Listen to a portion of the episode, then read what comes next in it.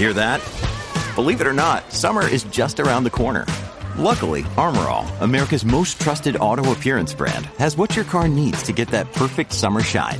Plus, now through May 31st, we'll give you $5 for every 20 you spend on Armorall products. That means car wash pods, protectant, tire shine, you name it. Find out how to get your $5 rebate at armorall.com. Armorall, less work, more clean. Terms apply.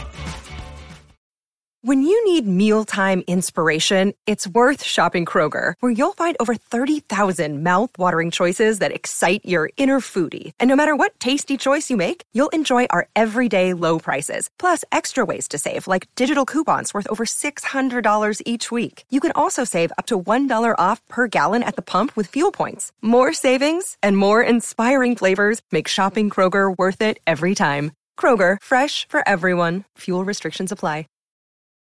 From sponsoring cultural events to partnering on community projects, creating youth programs to supporting first responders, at MidAmerican Energy, caring about our community goes beyond keeping the lights on. It's about being obsessively relentlessly at your service. Learn more at midamericanenergy.com slash social.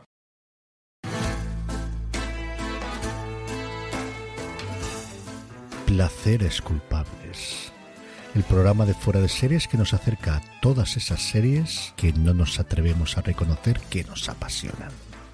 Respaldados por Lorena Gil y Marichu Lazábal, ahora cuando te pregunten si ves una serie, ya puedes reconocer cuáles son tus placeres culpables.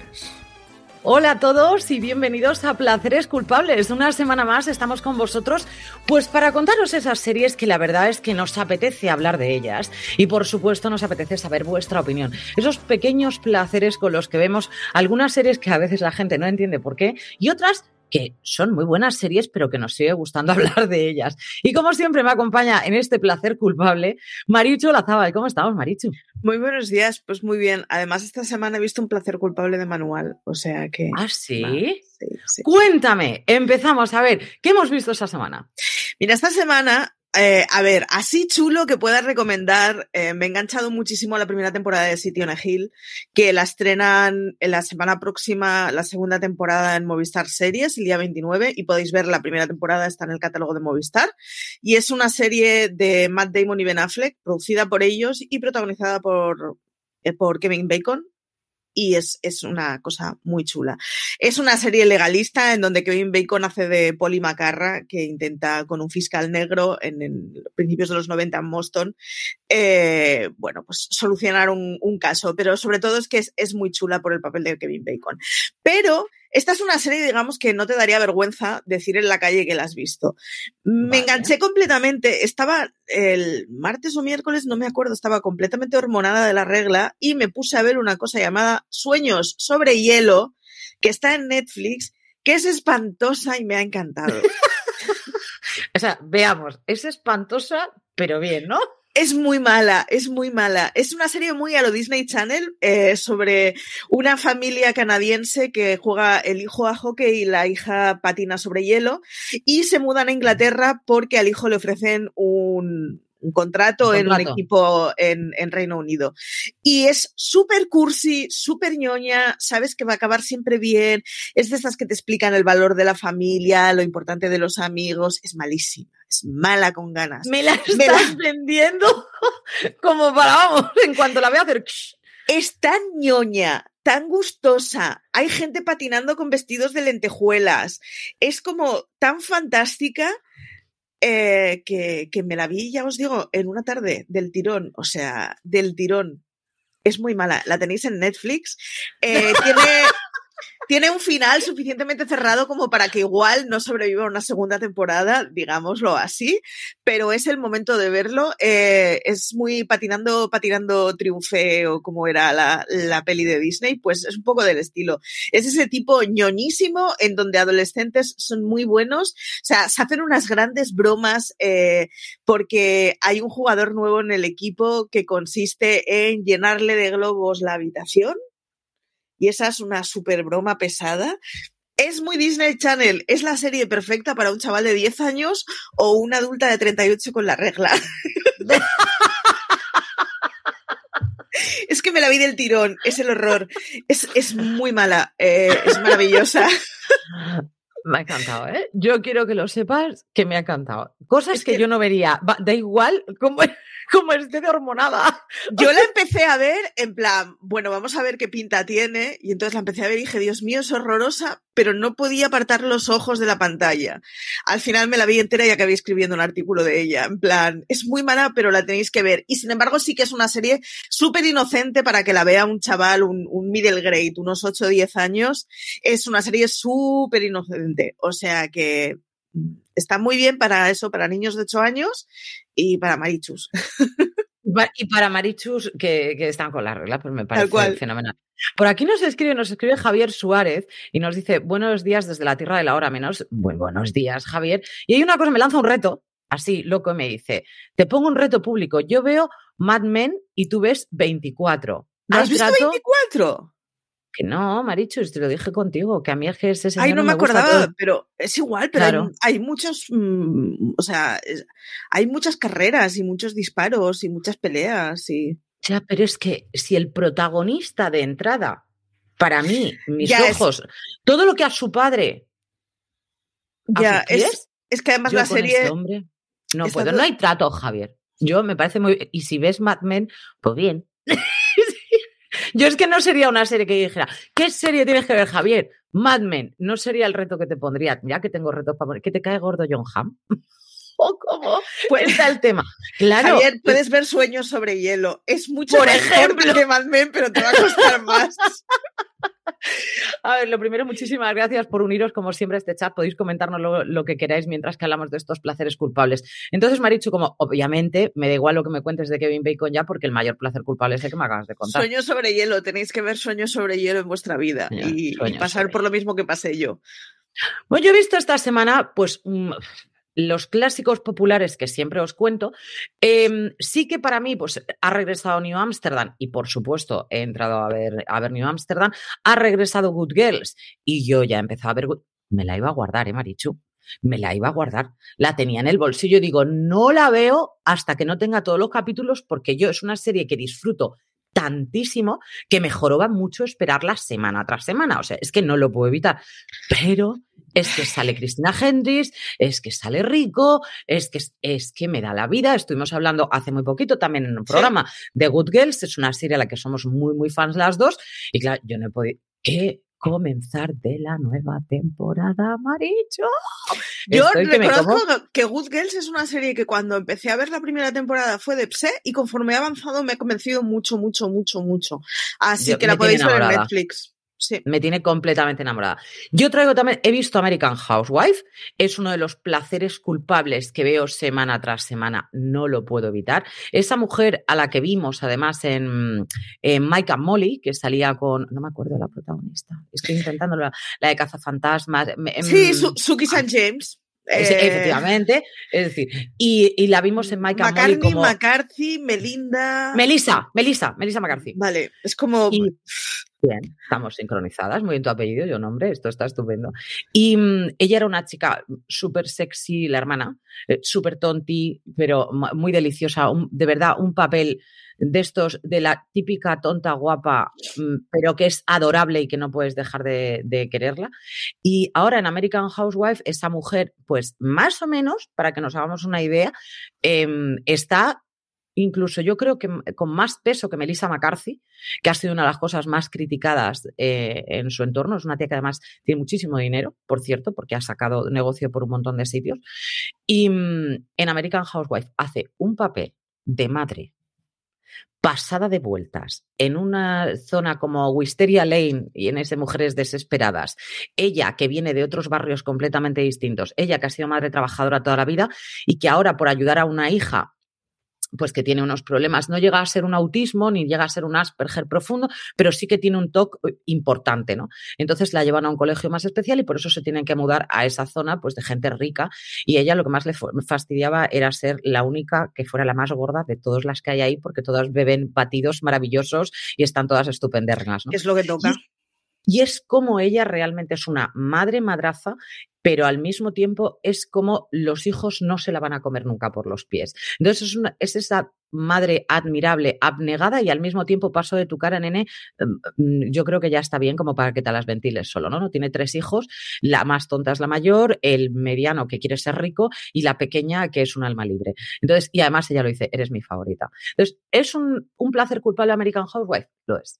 Pero además grande. Lo veo con amor. El marido es historiador y además friki. Y, y ella es muchísimo más abierta a la vida y al mundo y a todo. Ha sido la, la, divina del instituto, la que siempre era la famosa y ahora se ha convertido, pues eso, en una madre de estar en casa, de tener que cuidar. Entonces, para ella es cómo le ha cambiado la vida y cómo se enfrenta a ese nuevo reto. Me parece, o sea, de verdad divertida y, y con un punto muy real en algunas cosas de decir, es que tienes que asumir esto y esto es lo que hay. Y me parece deliciosa, de verdad, deliciosa. Es mi placer culpable de esta semana. ¿Podría traerte 911 Lone Star? Que no sé cuál de todos trabaja peor. No lo sé. Y ya, la veo. La veo. 911 es, es eh, sí, sí. Me vi toda la primera temporada y la gocé, pero. ¿Pero cuál? ¿911 o 911 Lone Star? No es lo mismo. La de Rob Lowe Sí, no. No sé. No. tú estás viendo la de Peter Kraus. ¿No? A ver, vamos a ver. no lo sé. Yo ese año vi una de polis y una de bomberos. Es, todo lo que recuerdo. Vale. Pues tenemos dos de 911. 911 y 911 Lone Star. Vale. Lone Star es ya. O sea, vale, yo vi la, la genuina. Tuviste la genuina. Exacto. yo, he visto, yo he visto las dos y yo paré de ver 911, la genuina, para ver la mala mala, ¿vale? Que es 911 Lone Star. Que es la que, sale... Rob Lowe. Rob Lowe es, ese chiquillo, yo no sé si os acordáis, en la primera temporada de West Wing nos vendieron como que Rob Lowe iba a semi-protagonizar West Wing y era como el niño al que querían ensalzar como de calidad. Eh, se fue de West Wing, en parte porque no le hacían el casito que quería, y desde entonces su vida ha ido en picado. Yo solo lo digo, o sea, y se ha quedado un poco para caricatura. Así que, ven. Rob Lowe lo que ha sacado ha sido. Igual le doy una oportunidad. Lo que ha sacado ha sido una línea de, de belleza. No es broma lo que te estoy diciendo, para hombres. Son, la edad que tiene Rob Lowe y la edad que aparenta Rob Lowe mm, ojito y candela. O sea, no tiene nada que ver. O sea, es un tío que se, trabaja muy bien tanto el cuerpo, pero es que tiene las, la cara, siempre va a tener esa cara como de, de, niño bonito y tal, pero es que encima se la cuida, sacó una línea de, de productos para, para, hombre y hacen broma y chascarrillo en ello en Lone Star. Es, es, que es muy... Bueno, a ver, a ver qué fin de semana tonto. El mes que viene igual le doy oportunidad. Venga, y en la primera temporada, pues ya voy por la, ya voy por otra, claro. En la primera temporada salía Liv Tyler. Vale. ¿Vale? Ahora ya no está Liv Tyler. Yo ya aviso al que le pueda interesar.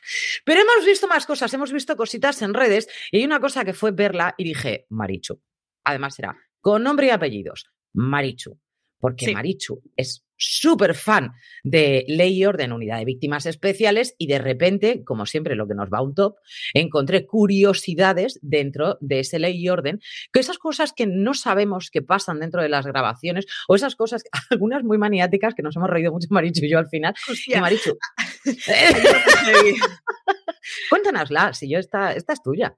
Eh, espera, tengo que eh, ir al artículo porque es de estas que cuesta repetirla. Pero básicamente lo que te vienen a decir es que a partir de no sé qué temporada, creo que era la 11 o la 15, porque es, Ley y Orden es una serie que tiene 7 millones de temporadas y que durará eternamente. Esto es así. El día que se caiga Google o Ley y Orden,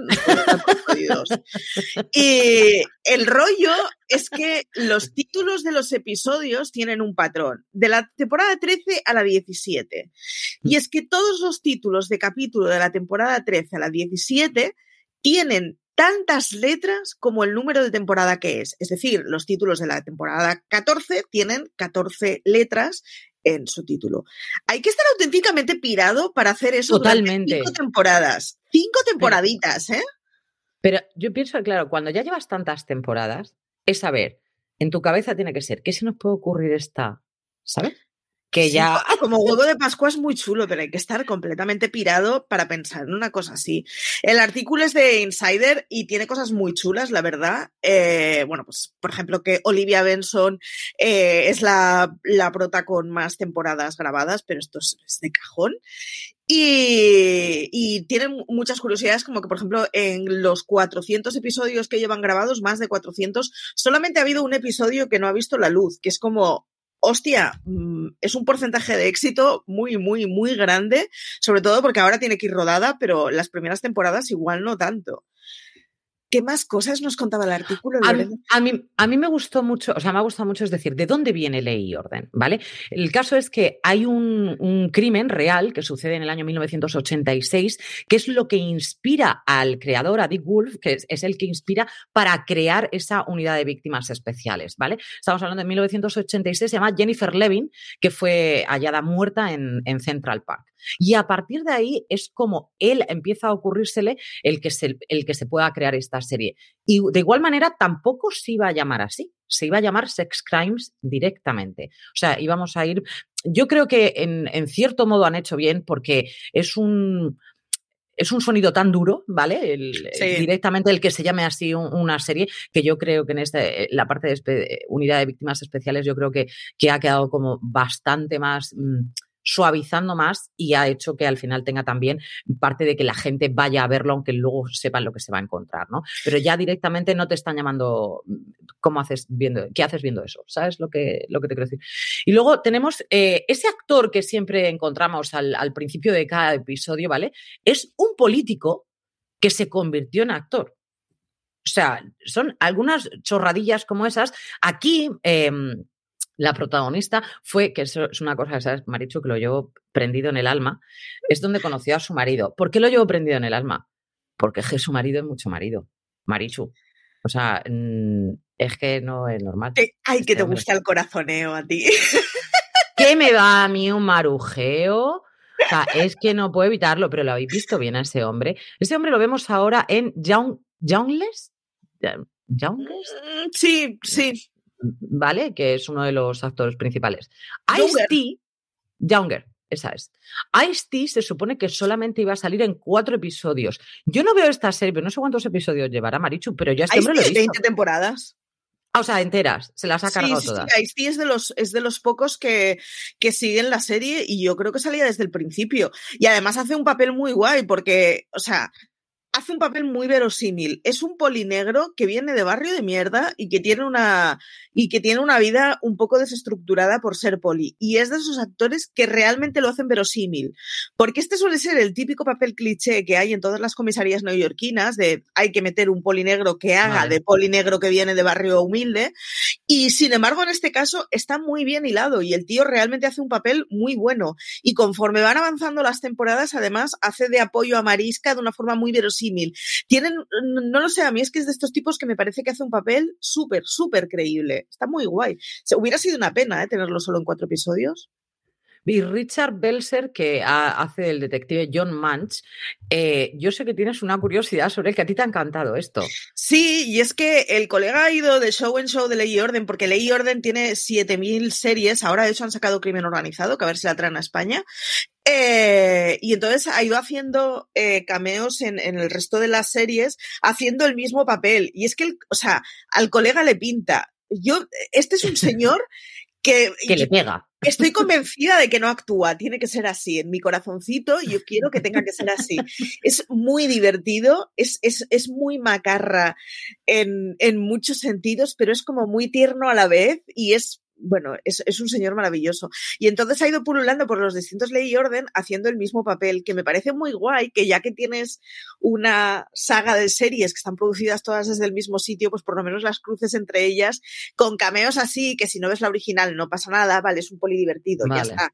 Pero, pero sin embargo, si ves la original, pues sea divertido. Esto lo hacían bastante bien en CSI Miami, o sea, en CSI cuando presentaban las siguientes sagas, que, que, te cruzaban siempre los episodios de los actores que ya conocemos nos presentan a los nuevos. Esto lo hacían muy bien en CSI.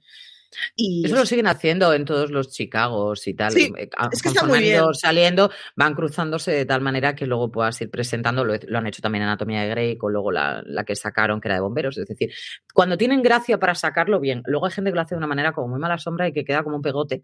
Ya. Pero cuando lo hacen muy bien, entonces, a mí me parece muy correcto. Por otra parte, la protagonista ha hecho mm, todos los, igual que nos pasa con Tom Cruise, que vemos que se puede escalabrar porque realmente es que a este hombre le gusta hacer él sus propias escenas de, de riesgo, pues también tenemos que a ella también le gusta hacer sus propias escenas hasta que se ha llevado el susto que se ha llevado y entonces ha tenido que, ha tenido que parar. Pero en principio ella, eh, la propia Marisa, es la que, la que, la que lo hacía. Pero una de las noticias, una de las cosas que más me ha gustado a mí es el hecho de que esta mujer, después de tantísimos años haciendo esta serie, ha decidido ser y convertirse ella e, y estudiar para poder serlo al fin y al cabo, ¿no? El poder ser asesora para, eh, para personas que han sufrido, han sufrido abusos sexuales. A mí me parece, creo que mm, lo mejorcito que yo he leído en tiempo sobre un actor o una actriz, francamente. La, la serie además tiene una cosa, eh, a, a, mí me molan mucho las series criminales porque es muy fácil meter distancia con las series. Y, y entonces son las, las estándar que me gustan a mí para antes de dormir. Y ley y orden, siempre que la uso para, para antes de dormir, me acaba dando pesadillas. Eh, es muy difícil tener 20 temporadas. O sea, yo me acuerdo sí. cuando tú veías TSI ya a un momento en que se te habían agotado los temas y tenías que ir a cosas tan retorcidas que era imposible pensar que eso te caía cercano. Ley y Orden ha conseguido que, no repitiendo el mismo patrón, pueda hacer 20 temporadas en donde siguen siendo delitos completamente verosímiles que te los podrías encontrar en cualquier periódico. Que a mí es lo que me da pesadillas, claro. O sea, correcto, prefiero, correcto, obviamente. Eh, cuando ves mentes criminales es como, pues es evidente que en el sótano de mi vecino no va a haber 27 vírgenes secuestradas. Entonces, esperemos. Vale, lo ve, sí, esperemos. Lo ves y es como, es muy fácil hacer una caricatura de ello. Sin embargo, en Ley y Orden, no. En Ley y Orden están muy bien llevadas, están muy bien llevados los personajes y están muy bien llevados los protagonistas de un solo episodio, que son esos papeles que muchas veces acaban siendo, a ver, Ley y orden unidad de víctimas es siempre sobre agredidos sexuales. La mayoría de ellas son mujeres agredidas de violencia eh, sexual. Y entonces son chavalas jóvenes haciendo un papel de un episodio. Lo que toca es una maciza descerebrada o una descerebradita en la mayoría de las temporadas porque tocan actrices que vayas a quemar completamente porque van a salir solo en un episodio. En Ley y Orden consiguen dar con un patrón de chavalas que funciona bien y que no parecen protagonistas de un solo episodio muchas veces. Y okay. es, es, muy guay, pero es una serie que se te hace muy cercana y eso a mí me da pesadillas, pero mola muchísimo. Da pesadillas porque le, la verdad es que es un tema que tenemos tan cercano. Sí, no, no, y además suelen ser ejemplos claro. muy verosímiles, ¿eh? No, o sea, no son de estas cosas de 25 piruetas en las que al final dices, vale, pues muy bien, entiendo la esencia, pero esto es estadísticamente muy improbable. No es lo que sucede. Lo que es estadísticamente improbable, y con esta noticia hoy acabamos este momento de redes, de lo que hemos visto en redes, eh, es el hecho de que se hable tantísimo de los perros de Lady Gaga, pero no que han disparado al señor que los cuidaba.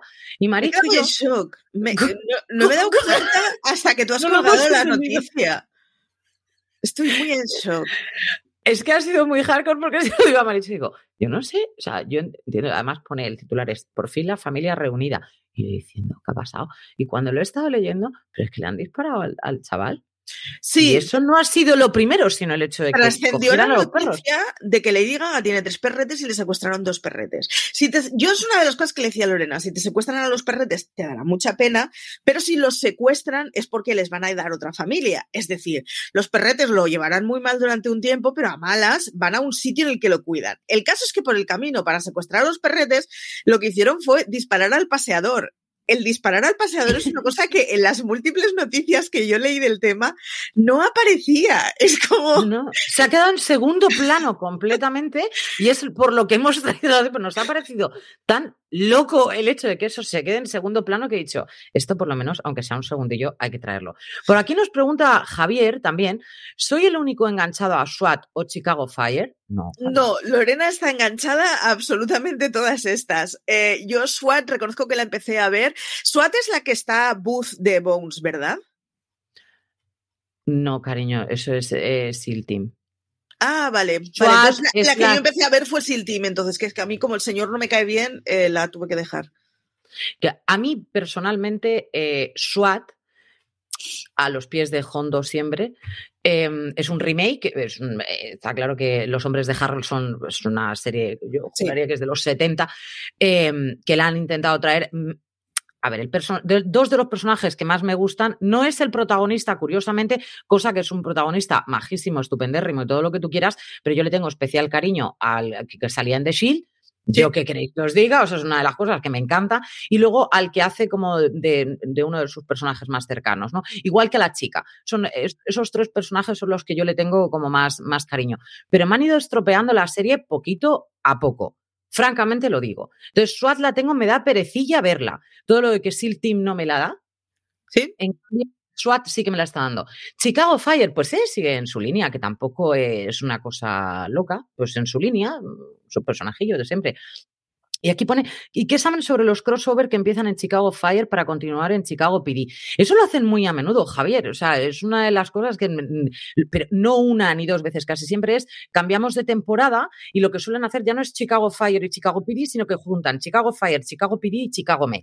Sí lo hacen, eh, a veces es un capítulo de dos horas o alguna cosa así, en la que juntan a todos y se los vas viendo uno detrás de otro y cómo han hecho la mezcla de un caso concreto. A mí me gusta, a mí me gusta cuando hacen lo que estábamos hablando antes, a mí me gusta cuando hacen esas mezclillas locas en el que al final pues todos los personajes, claro, sí, vamos a ver, lo voy a llevar al Met, pues ¿dónde lo vas a...? Pues si vamos siempre al mismo sitio. Lo que pasa que no suele salir esa gente, pero bueno, que que bien, no suelen salir los protagonistas, suelen salir los secundarios, no van a estar todo el día ahí, pero a mí me parece muy, interesante.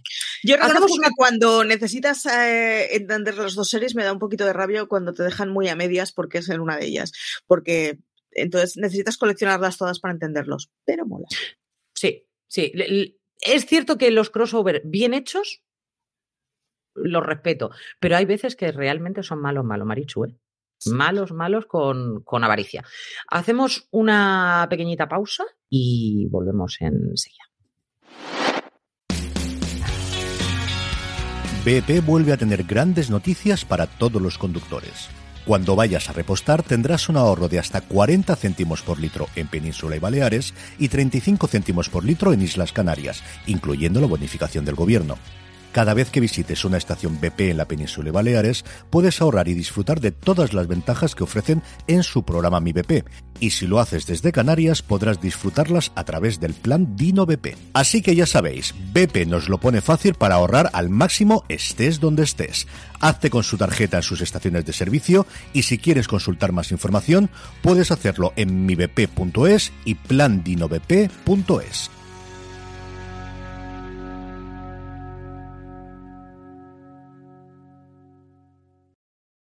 From sponsoring cultural events to partnering on community projects, creating youth programs to supporting first responders, at MidAmerican Energy, caring about our community goes beyond keeping the lights on. It's about being obsessively relentlessly at your service. Learn more at midamericanenergy.com slash social. Y nos vamos con la serie de la semana, Marichu. Sí, que te conozco. Ya va tocando. Eh, la hemos mencionado, yo creo que todas las semanas. Todas las semanas. todas las semanas. Y es que, a ver, hablamos de Prodigal Son. Prodigal Son es ese serión que empezó el año pasado, que yo reconozco que lo empecé a ver porque estaba Michael Sheen, fue lo único que me motivó. Michael Sheen hace de asesino en serie, que está encarcelado, en una cárcel un poco particular, pero está encarcelado, Em, y bueno, porque a los años de matar gente se descubrió que él, que venía de buena familia, era un médico bien establecido, casado con una señora mm, de la burguesía neoyorquina, con dos hijos perfectos, monísimos y divinos, em, pues se descubrió que el señor era un asesino en serie y que se había matado a bastante gente bajo el nombre de El Cirujano. El caso es que recupera la historia años después y básicamente es el hijo, es un traumatizado eh, perfilista que trabaja para el FBI, pero que está, está muy mal de lo suyo porque fue el que descubrió que su padre era un asesino en serie. Está justificado que esté muy mal de lo suyo. El caso es que la primera temporada al final fue el, el hijo consiguiendo recuperar unos recuerdos que tenía y solventar uno de los casos de su padre Y la segunda temporada nos enfrentan al hijo ante la posibilidad de, ser asesino en serie tiene una componente genética o hereditaria o no. Y ya está. O sea, quiero decir, eh, la premisa es esa, vedla para, para, para ver lo que nos cuenta. Empezó como una procedimental un poco tonta, y conforme avanzó las semanas, la trama que tenía de fondo fue cogiendo peso y dejó de ser una procedimental. Y es, eh, yo creo que es una de las mejores procedimentales que hemos visto en los últimos años, la verdad. Serión, serión. Es la, yo creo que es la palabra clave, el, ese serión. Porque mm, el poder entrar, o sea, el que tu hijo se ha convertido en lo que se ha convertido, es decir, ha escogido esa profesión en el hecho de mm, perfilar cómo es el asesino para poder capturarlo, ¿vale? Eh, el hecho de que él sea el que llama para poder capturar a su propio padre cuando él es un niño. Sí. El hecho de que además trabaje para la persona que capturó a su padre y que además lo salvó de que su padre lo matara, Está, muy bien cómo establece esa relación con el que de facto ha ejercido de padre, porque su padre era un asesino en serie que estaba encarcelado.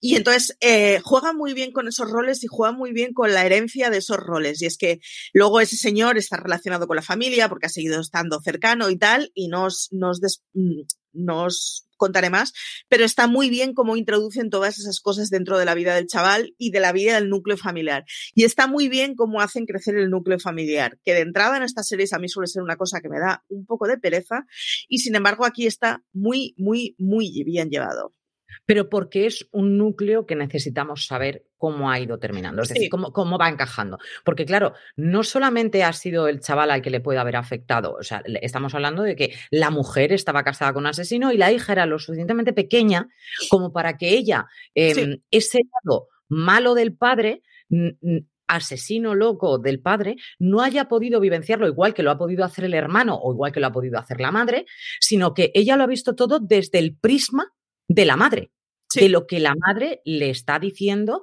que su padre era un asesino, que no te acerques jamás a tu padre, tu padre es un hombre horrible, violento, tal. Y no hay que olvidar una cosa y es que en The Prodigal Son se puede ver clarísimamente las dos partes que tiene en este momento Michael Sheen, que es soy padre, sí, soy asesino. Sí, además, Amantísimo. Hacen, una cosa que está muy bien y es que el papel de Michael Sheen te cae muy bien. Es un tío muy divertido. Es, es un poco con, teniendo un comportamiento muy distinto, es un poco lo que pasaba con Aníbal Lecter, el rollo ese de, de alguna forma estoy admirando a este señor y estoy agradeciendo mucho que no exista la vida real porque, oh Dios mío, sentiría admiración por un asesino en serie. Pero hace un papel muy bueno, muy dulce, muy tierno, muy, y sin embargo, eh, hacen que no olvidemos qué es. y, te lo sueltan en, en, episodios clave en donde están muy bien llevados y en donde se ve la naturaleza del tío. Está muy bien. La mujer del tío, por cierto, es Bella Young, que es esa señora que hacía de primera dama en Scandal, que es una actriz del copón de la baraja, que hace un papel torradísimo, muy divertido y que está muy bien. Es una serie además que tenía en la primera temporada, ahora no me está saliendo el nombre, qué horror, el señor este que, que lo relacionaban con, con, la madre, que es un actor eh, secundario que hemos visto en... Dermot Mulroney. exacto. Y eh, para esta segunda temporada, Del, eh, Delmon Mulroney apareció en la segunda parte de la primera temporada con una trama propia que estuvo muy bien desarrollada, pero era una colaboración puntual. Y para esta segunda temporada eh, han confirmado que va a hacer algo parecido a Catherine Zeta-Jones. Ya ha salido, yo ya lo he ¿Ya visto, ha salido? Vale, pues eh, Catherine Zeta-Jones hará un papel que supongo que será un poco parecido al, de Mulroney en el sentido de que es un gran actor, que nos lo traemos a una serie a hacer una temporada, una cosa así, pero que no va a ser, o sea, no, creo que Catherine Zeta-Jones siga cinco temporadas con esta serie. Pero está muy bien cómo llevan ese apoyo de actores que son muy grandes en tramas que quedan bien dentro de la serie. Eh, la trama de Mulroney era una trama que estaba muy bien llevada por cómo afectaba a todos los protagonistas. Esperemos que pase lo mismo con Catherine Zeta-Jones. Catherine Zeta-Jones, eh, la entrada que hace es muy brusca, ¿vale? Vamos a decirlo así, es como muy tajante. A mí no me ha gustado la entrada, francamente. No, oh. porque, no por lo tajante, sino por cómo acaba. justo en ese episodio, cómo acaba la trama de ella. Que es, o sea, la presentación de ella, no la trama de ella, sino la presentación de ella, que es como, y ya me ha ablandado. Entonces, o eres dura o eres blanda. No nos quedemos a medias, Catherine, hija. Eso es lo primero. Y luego hay que presentar, estamos presentando también al de, The Good Wife, Alan. Mm, mm, mm, el que hacía de asesor en, en, The Good Wife. Tan divino él. Vamos, mi favorito de The Good Wife, no me acuerdo del nombre ni por la. Alan Cumming. Ah, no me estaba saliendo. Eh, todo lo que salga a la Cumming me parece bien. Exacto. Entonces, creo que están cogiendo actores mm, de peso, como tú decías, ¿no? En este sentido, lo que hay que ver es qué vamos a hacer con ellos. A mí me está gustando mucho el, eh, sobre todo en esta segunda temporada, el cambio de rol. Porque yo fue verla y coger la manía a la pobre hermana, ¿vale? O sea, fue acción. Ya, ya, la, hermana del prota hace un papel que, que al principio parecía... Odiosito. Odiosito. Parecía la, típica niña mona perfecta de familia bien, que es como niña, no te has, no te has enfrentado a un problema real en tu vida y nos han ido callando. Salvo ese pequeño detallito. Que tu padre es un asesino, o sea, claro. Nos han ido callando la boca conforme avanzaban los episodios, que, que es una cosa que me, me, me, flipa. O sea que, no, no, eh, es una serie que está consiguiendo que, que, que sea muy pro todos los protagonistas que tiene, la verdad. A mí la, cómo ha ido evolucionando la hija es una de las cosas que más me ha fascinado en, la segunda temporada, porque no me lo esperaba en absoluto ese crecimiento del personaje y sobre todo hacia dónde lo han querido enfocar los creadores, que me ha dejado totalmente mm, cómo de retorcida se puede llegar a ser y cómo de, de, chalada se puede llegar a ser y al final tienes que ver que la genética, lo que decíamos antes, ¿no? En esta segunda temporada es, ¿la genética está jugando un papel aquí importante en que estos, estos niños están a salvo? ¿O al final qué va a pasar con estos niños, no? Entonces, Prodigal Son es una serie que va sorprendiendo a medida que van pasando los episodios, tiene unos actores que la verdad están muy bien. Mm, es una serie coral hasta un punto, ¿verdad, Marichu? No creo que sea súper coral porque estás, lo que es, es una serie en la que necesitamos que salga el padre muy a menudo. Sí, sí. Y que, y que no pierde de vista que en el fondo es una procedimental. Sin embargo, tiene mucha más chicha. O sea, de Prodigal Son, si te coges el, episodio séptimo, por decir un número aleatorio, sin haber visto nada, eh, te va a parecer un coñazo de serie porque la parte procedimental tiene mucho de elemental, es el relleno que sirve para otras cosas. Y, y sin embargo, habla de cosas muy chulas. En la segunda temporada es una. El Black Lives Matter eh, nos pilló en muy mal momento y es que nos pilló en plena pandemia y entonces las series no lo están reflejando porque están muy ocupadas reflejando la pandemia. Y sin embargo, en Prodigal Son en la segunda temporada han metido una trama que tiene que ver con eso, que está muy, muy, muy bien, muy bien llevada. Y es que al final, el, digamos, el, el, grupo con el que trabaja el protagonista son tres polis, uno que tiene que ser latino por los rasgos.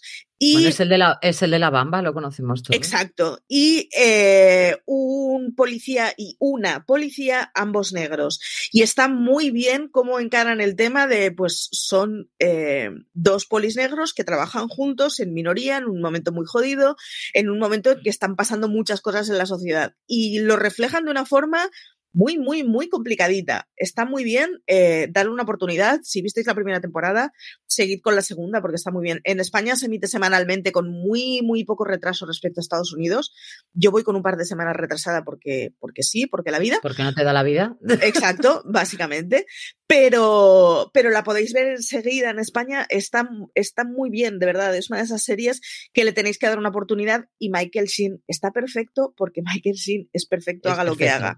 Luego además, si lo comparamos con su último papel en God Omens, eh, es una cosa muy loca eh, cómo ha conseguido hacer dos papeles completamente distintos. Pero es que Michael Sheen es lo mejor que hay en el Es muy versátil, es un, actor muy versátil, pero es que ya no nos hace falta verlo en Good Omens y luego verlo aquí en, Prodigal Son, sino que dentro del mismo papel que se juega en Prodigal Son, realmente tiene como una, una faceta en la que lo amas con la fuerza de los mares, es que no lo puedes evitar, o sea, te cae bien, eh, es agradable, es un, tío tranquilo en, muchos aspectos, eh, que sigue siendo, sin ningún género de duda, médico, que esa es otra de las, de las premisas que también vamos a encontrarnos ahí. Y por otra parte, que el lado asesino, él lo ve como, chicos, sí, esto es maravilloso. ¿Esto bien trazado? O sea, ¿lo podríamos pasar? pipa. Yo creo que Pro Galson es para darle una auténtica oportunidad. Y nos dice por aquí Javier que le va a dar una oportunidad porque la dejó en el cuarto episodio de la primera temporada. Javier, por favor. Y dice, me fío de ustedes más que de CJ. Dale, dale. dale. no tengo... claro. dale porque está muy bien. Si te gustan las series procedimentales que tienen un poco más de chicha, es el tipo de serie que hay que ver en la vida. Están todos maravillosos, no hay ningún actor que esté mal, no hay ningún actor de relleno que esté por su apellido, su cara bonita, su porque estaba de moda y se nota. Es una serie que aguanta muy bien y, y es que además eso es que tiene a Michael Sheen. Es una serie como muy grabada en gris, como si dijéramos, es una serie en la que siempre es muy, los, los, tonos son muy oscuros, pero que te hace te hace dar que cuando veas algo de luz todavía potencies más alguna de las escenas, ¿no? Yo, creo que está especialmente bien hecha. Consigue además la mezcla esa extraña en que te ríes muchísimo y no pierdes de vista que estás hablando de cosas serias. Es una mezcla muy, muy, muy difícil de hacer. Correcto, correcto. Entonces, nosotras tenemos como placer culpable de esta semana entre las dos traemos ese Prodigal Son, pero sí vamos a hacer un remember, como hacemos cada semana, nos vamos a recordar dos títulos que por lo que sea a nosotras nos llegó al corazoncito, nos pareció un placer culpable o no, o fue un serión, pero nos apetece traerlo y lo vamos a recordar. Marichu, ¿cuál traes tú? Pues yo traigo un clásico que es Dexter. Y es que Dexter fue eh, uno de esos primeros asesinos que tuvimos en series, en pelis ya nos había pasado, en donde el asesino nos caía muy bien, pero ¿Era un psicópata justo? Tenía un rollo esto de. Un Robin, Robin Hood. Era un asesino. Robin Hood sanguinario. sí, Pero era de estos personajes que en el fondo eh, a todos los que se cargaba era gente que se merecía que les pasaran cosas malas. Igual no tenía que ser una cosa mala tan extrema, pero que nos caía muy bien y que estaba muy bien llevado la persecución sobre ese personaje que eran conscientes de que en Miami había alguien que estaba matando a mucha gente, pero no sabían quién y tenían que seguir las pistas. En el caso de Dexter, además, se daba que era eh, hacía análisis eh, genéticos en, la policía de Miami, con lo cual era parte del personal de la policía y sin embargo era un asesino en serie. Estaba muy bien llevada, es una serie además que volverá eh, en principio este año a tener un reboot que aún nos queda mucho por saber de él. Es cierto que desparramó un poco al final, yo reconozco que la última temporada no la vi porque me parecía ya muy desparrame, pero es de estas series que, o sea, siempre tengo ganas de decir, pues a ver si en una semana tonta la vuelvo a coger y vuelvo a empezar a ver algo de ella. Porque estuvo muy bien, tenía unas primeras temporadas muy buenas, estaban muy bien los pulsos que, que tenía y además explicaban muy bien eh, un personaje que era muy asocial, con unos problemas sociales muy grandes, con una vida interior muy grande y muy, muy complicadita, que además eh, era consciente de que era un sociópata y tenía que conseguir eh, pasar por la sociedad eh, sin que le pillaran, así que tenía que hacer una aparente vida normal porque, bueno, había aprendido a reproducir lo que se suponía que era corriente. Estaba muy bien explicada esa lucha, y luego no dejaba de ser un Robin Hood. Ya os digo un Robin Hood que no tenéis que hacerlo en la vida real antes de que me lo avise nadie. No hay que matar gente, matar gente está mal. Yo lo aviso por si alguien nos lo vuelve a avisar. From sponsoring cultural events to partnering on community projects, creating youth programs to supporting first responders, at MidAmerican Energy, caring about our community goes beyond keeping the lights on. It's about being obsessively relentlessly at your service. Learn more at midamericanenergy.com slash social.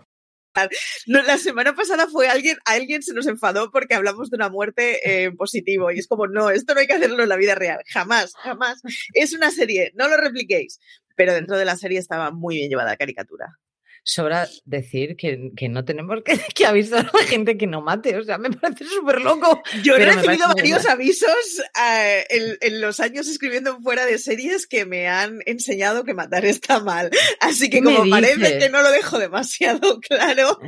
Pues vamos a decir de entrada, matar está mal, pero Dexter, pero, pero Dexter es una, una serie yo creo que, que marcó un antes y un después de los personajes malos a los que les cogemos un cariño especial. Sí, ¿vale? Es decir, estamos hablando de un asesino al que queríamos. O sea, esto es sí o sí. O sea, y em, él trabaja francamente bien. francamente bien. Eh, creo que tenía a su lado actores y actrices que le hacían una combinación muy buena. Es un niño eh, que ve cómo asesinan a su madre y que se lo encuentra un policía en un charco de sangre. O sea, esto es así. Y que lo adopta. Y de ahí tiene esa hermanastra que. Pero la manera de mm, de enfocar ese padre policía que descubre desde el principio que su hijo es su hijastro en este caso, ¿no? Es, un asesino en serie y que, y que tiene ese instinto de matar, porque lo tiene, es sí o sí. Entonces lo que hace el padre es, siendo policía, canalizárselo y hacer que nunca lo pillen. A mí me parece la premisa de la serie, me parece espectacular, porque es que no te, no te, lo esperabas. Entonces, por eso, Dexter podemos ver Prodigal Son, pero yo creo que al fin y al cabo es algo que ya no nos sorprende tanto porque hemos visto Dexter antes también. Ojo, ahora, ¿se, ¿se, van a convertir los de Prodigal Son en un Dexter? Esta es la gran pregunta, ¿sabes lo que te quiero decir? Ya, sí, de hecho es el concepto con el que están jugando en la segunda temporada. Dexter además es una serie de Showtime que la tenéis en Amazon Prime Video, así que os la, os la podéis ver del tirón. Eh, que tiene 20 años y que yo creo que se le nota mucho que tiene 20 años. Es decir, tiene una cosa estética que ahora mismo quedaría muy forzada, pero que en el 2013 no quedaba forzada porque era completamente innovadora lo que estábamos viendo. Juega muy bien con el hecho de estar ambientada en Miami, juega muy bien con los secundarios eh, por el hecho de estar en Miami, con las luces que tenía de allá, con el ritmo de ciudad calurosa. Eh, sabía jugar muy bien con eso, con la voz en off del tío, con la música. Es, es, o sea, era un ejercicio gimnástico que en 2013, o sea, en 2006 que empezó, eh, nos resultaba completamente novedoso y que, que, fue una de esas series, en aquellos años en que las series a España nos llegaban con mucho retraso, era de esas series que, que te iba diciendo todo el mundo, oh Dios mío, he descubierto una serie que está muy guay y que tienes que ver y que es completamente distinta. Eh, yo creo que es una serie que si, si vuelvo a ver ahora, habrá envejecido regular en el sentido de que nos mm. daremos cuenta de que hay cosas que son muy forzadas y que son muy, eh, pues eso, ¿no? Muy, muy forzadas estéticamente. Pero es que, sin embargo, en el momento en que salió, no conocíamos ese tipo de estética y entonces era una cosa completamente innovadora. Mm, de verdad, era un ejercicio gimnástico muy bueno. Yo te dejo con ese comentario que me ha encantado. Miami, pero Efectivamente, luego, luego llegó CSI Miami a explotar Miami. Eh, de un... Sin embargo, Miami con un aire bastante distinto a Dexter, siendo la misma ciudad. Pero sí, Horatio Kane eh, nunca se puso las, las gafas apresando a Dexter. Yo en este caso mm, voy a dejar un poco los procedimentales y ya que hemos estado hablando de asesinos así, uno tras otro, tras otro, y muerte, muerte y destrucción, yo voy a la gente que cura. Y en este caso eh, podría traer urgencias que para mí ha sido y sigue siendo, ¿no? Más traje en su día, ¿no? De, de series médicas que realmente marcan un antes y un después. Pero yo me voy a ir a Code Black porque es una serie muy desconocida para muchos y creo que si la buscáis la podéis llegar a, la podéis llegar a encontrar. A mí me caló en lo más profundo de mi alma. ¿Por qué? Porque es la serie en la que, que por cierto, acabo de caer, también sale Rob Lowe eso, no me, eso no me acordaba, ¿eh? O sea, me ha venido ahora mismo en plan flash. Uh, Rob Lowe llega en la última temporada. Pero, y se acabó la serie. Ahí está, maldito, ¿no? Em, es una serie que está tan bien hecha, el caos absoluto que podemos encontrar en unas urgencias en, las que cuando suena ese code black estamos en que en ese momento en la zona de urgencias no podemos hacer ya nada más. O sea, ya no cabe más gente. Entonces, llegan a haber tantísimos momentos a lo largo del año en el que ya no cabe más gente, que fue una manera de plasmarlo. Plasma perfectamente el trabajo que hacen los médicos, pero no solamente los médicos, sino los médicos y cómo están enseñando, porque es un hospital además en el que tienen que, enseñar ¿no? a, los, a los nuevos, igual que pasaba en urgencias, pero a una velocidad totalmente abrumadora abrumadora. O sea, ahí no puedes perder comba. Y luego, la importancia que tienen los enfermeros, que eso es una de las cosas en las que sí, que podíamos ver en urgencias a esa maravillosa eh, Carol Hathaway, sí, pero no se le veía tanto la importancia del enfermero. Aquí el enfermero es uno de los capos. Entonces, yo creo que está tan bien hecha, es una serie oscura, ¿vale? Yo ya aviso para, para los que la puedan ver, es una serie mm, que tienes, vas a ver sangre, vas a, vas a ver las urgencias, porque realmente estamos en un momento de pánico absoluto, que puedes diagnosticar, que puedes fallar, que puedes estar, pero tiene momentos especialmente dulces, especialmente amargos, especial. Entonces, fue una serie que a mí me gustó muchísimo y que me dio un coraje que me la cancelaran Marichu, que dije yo, así no puede ser. Y es una de las series que está más recomendada como serie médica de lo, mm, de lo parecido que es al sistema médico americano y cómo lo tratan, ¿no? Entonces, ¿Qué le gusta a Lorena las series médicas? Ay, lo que disfruto, Marichu, viendo sangre y, cosas así. ¿Yo qué voy a hacer, hija? Que además era serie de la CBS eh, y, duró solo tres temporaditas. Es, curioso. Mm, es, un poco injusto. Totalmente, porque además los protagonistas eran francamente buenos. Mira, tengo un compañero de vida que me dice por aquí que a él también le indignó y yo ya estoy muy contenta porque creí que era la única humana que la había visto y yo venía aquí a recomendarla como diciendo, y nadie más la vio. Es que realmente es una serie, es una serie que, que, marcó y además los actores protagonistas me parecen algunos de ellos de un calado muy, muy interesante. Me gustó mucho, mucho, mucho. Pero bueno, en fin, ahí tenemos esas recomendaciones. También hemos visto en redes a alguna gente que nos ha estado escribiendo, ¿verdad, Marichu? Cuéntame. Sí, efectivamente. Eh, nos decía Tess viendo telenovelas, eh, frase de Alan a Denis, todo lo que tú hagas lo hago yo hacia atrás y con tacones, que me parece una frase maravillosa y que nos dice que además que tiene serie eh, mono de series de abogados, que alguna recomendación. yo para la posteridad, The Good Wife es siempre la serie de abogados que recomiendo, pero porque The Good Wife tiene una prota que a mí me flipaba completamente. Así que si no has visto The Good Wife, lánzate a ella. Tengo pendiente de Good Fight porque soy una mala persona. Esto es así. Yo no. A ver, me gustó mucho, me gusta mucho The Guardian. Además, creo que lo dije hace muy poco, que fue una de las series que, que, estaba volviendo, volviendo a ver. Me gustó mucho, pero solamente tiene tres temporadas, por lo que a lo mejor no te compensa para esas tres temporadas no te compensa. Igual que te digo Code Black, sí, porque aunque no lo cierren o sí lo cierren, lo que estás viendo son casos médicos, pero eso te da rabia la trama como, la trama como queda al final. Eh, yo ahí estoy con Marichu, pues si no, si no has visto The Good Wife. Y si quieres una cosa menos procedimental, yo tiraría por Damages. Damages fue un serión que cogió en un momento muy malo, un poquito previo a que tuviéramos series en condiciones en España y era un serión con una primera temporada. Además, utilizaba muy bien el, esto ahora es un recurso muy habitual, el que ves una imagen de mm, es igual, eh, eh, era un ascensor abriéndose con una chica ensangrentada, una cosa así. Y entonces eh, toda la temporada va reconstruyendo esa imagen que tú vas viendo y vas pudiendo llenar los huecos. Eso es una cosa que ahora lo hacemos mucho, muy habitualmente en las series, pero que en los años de Damages no se hacía tanto y que funcionaba muy bien. O sea, a mí me tuvo la vida absorbida completamente. O sea, que además en, en estaba Glenn Close, que siempre es bien. Y otra serie que mm, si no quieres algo a lo mejor tan denso como, como fue Damages, ¿no? En, en, ese caso, ahí sí que te recomendaría The Good Wife, pero la que creo que está mm, muy bien por toda la trama que lleva es Suits. Sí una recomendadísima, eh, que yo no sé por qué he parado de verla, porque me, tiene, me tenían completamente enamorados, yo creo que todos los protagonistas, o sea, no, no, había ningún, no hacía ningún problema aquí, ni, ni distinción ninguna, todos, los quiero a todos, me gustan todos. Además tienen una cosa, está protagonizada por un tío que es un Barney Stinson un poquito más moderno y del mundo de la abogacía. Eh, pero ese papel se acaba y ese papel se agota. Y está, está muy bien cómo lo resignifican y cómo hacen, vale, venga, ya hemos hecho la serie de dos macarras que van de malotes, ya está. La hemos agotado, hagamos otra cosa. Y esa otra cosa que hacen está muy bien y evoluciona muy bien la serie. O sea, y además es, es la serie eh, a partir de la cual conocemos a Megan Maxwell. O sea. Megan Markle. Markle, perdona. Markle, porque si es Maxwell es una escritora esa no es. Esa, no, es. No, no, la, Markel. La Markel. La, Markel.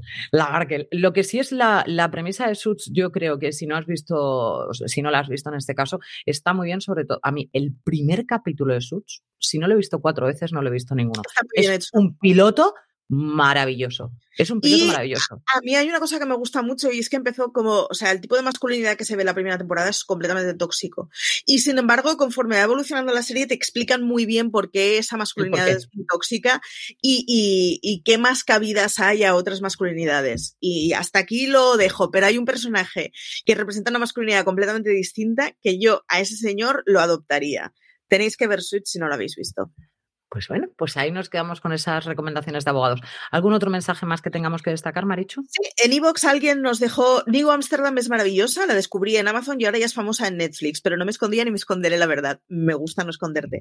Eh, sí, y además eh, New Amsterdam es una de esas series que teníamos en Amazon completamente olvidadísima y cuando ha entrado en Netflix, eh, esta semana no me acuerdo porque no he mirado muy bien este fin de semana el top, pero hasta este fin de semana New Amsterdam llevaba mes y pico en el top 10 de más vistos de Netflix. Yo juraría que estaba en el 1, ¿eh?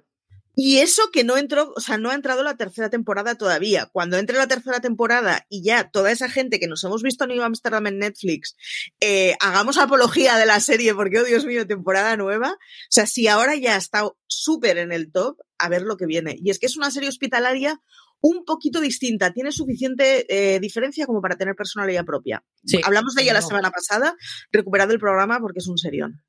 Es un serión que, compensa ver y sobre todo que es muy entretenido y es, es muy ágil la serie, por lo que no se te hace, no se te hace espesita ni pesadita. Y con esto nos despedimos, Marichu. Pues con esto nos despedimos. Eh, recordaros que, como siempre, nos podéis escuchar en las múltiples feeds que tenemos, que en el feed principal estamos en cinco programas semanales, si no me equivoco. Y eh, luego además estamos en paralelo con Universo Marvel, que ha vuelto ahora con Falcon y el Soldado de Invierno, que por cierto... he visto el, y tenemos ideas muy, muy porque como hay niños, a ella no. le ha gustado y a mí ha vuelto a darme esa cosa de los superhéroes no me interesan, ha vuelto a mí. Así que, pero ved a, eh, id a escuchar Universo Marvel porque yo la tengo pendiente de escuchar, vi el episodio ayer a la noche, así que supongo que esta tarde mientras trabaje lo oiré, porque intuyo, bueno, en Universo Marvel, o sea, en, en, Falcon es muy evidente que yo me estoy enterando de la quinta parte de todo, porque hacen muchas referencias a Endgame. Pero, pero eso, ir a escuchar Universo Marvel porque te das cuenta que, en fin, te estabas perdiendo muchas más cosas de las que pensabas. Así que yo porque tengo, tengo, cerca a CJ y le voy diciendo, y este era de, y aquello era, le doy, le doy unas series, o sea, no lo sabe ni Cristo, pero me va informando, por es lo que te pues no haberte enterado universo Marvel. Yo las veo, las disfruto, pero no les sigo tanto el pie, ¿vale? Pero la veo y la disfruto. Hay tiros, hay señores que se tapan así, como mucho rato y pasan por curvas y tal. Yo, encantada de la vida. Yo he descubierto que hay un señor que tiene alas. A mí me ha gustado el concepto ser humano y tener alas, así que así de entrada soy muy fan de Falcon, pero porque tener alas mola. Claro, ¿cómo no va a volar? Es un ícaro no churruscado, o sea que bien. Me encanta Marichu porque me, encanta que pasen tus gatos por detrás. O sea, es que se me fa... ah, no sé cuál ha pasado. ¿Cuál de los dos? Por... Calígula, Calígula. Calígula, es que me encanta. esta es la hora en la que les empieza a molar ponerse ahí porque hace solecito y en media hora tenemos las trifulcas por el sol. Pues con, eh, con Calígula pasándonos por aquí, Tiberio no lo hemos visto, pero no, está aquí dormido. Algún día, a ver si puedo traer yo a los dos míos, si pasan todos los cuatro por ahí, puede ser aquí un caos como muy maravilloso. Tú tienes ahí Calígula y Tiberio, yo Blake y Gwen. O sea, esto va a ser como muy loco todo. Y con esto nos despedimos de nuestros placeres culpables, que tenemos muchos, Marichu, no solamente televisivos, es en general. Pero bueno, muchísimas gracias por acompañarnos a, todos vosotros, que de verdad que es que siempre estáis ahí, siempre nos escribís, siempre nos estáis dando, me gusta. Esto es una maravilla. Preguntarnos cosas que a Marichu y a mí nos encanta opinar en general. Y por supuesto, nos vemos la semana que viene. Muchísimas gracias a todos. Hasta la semana que viene. Gracias.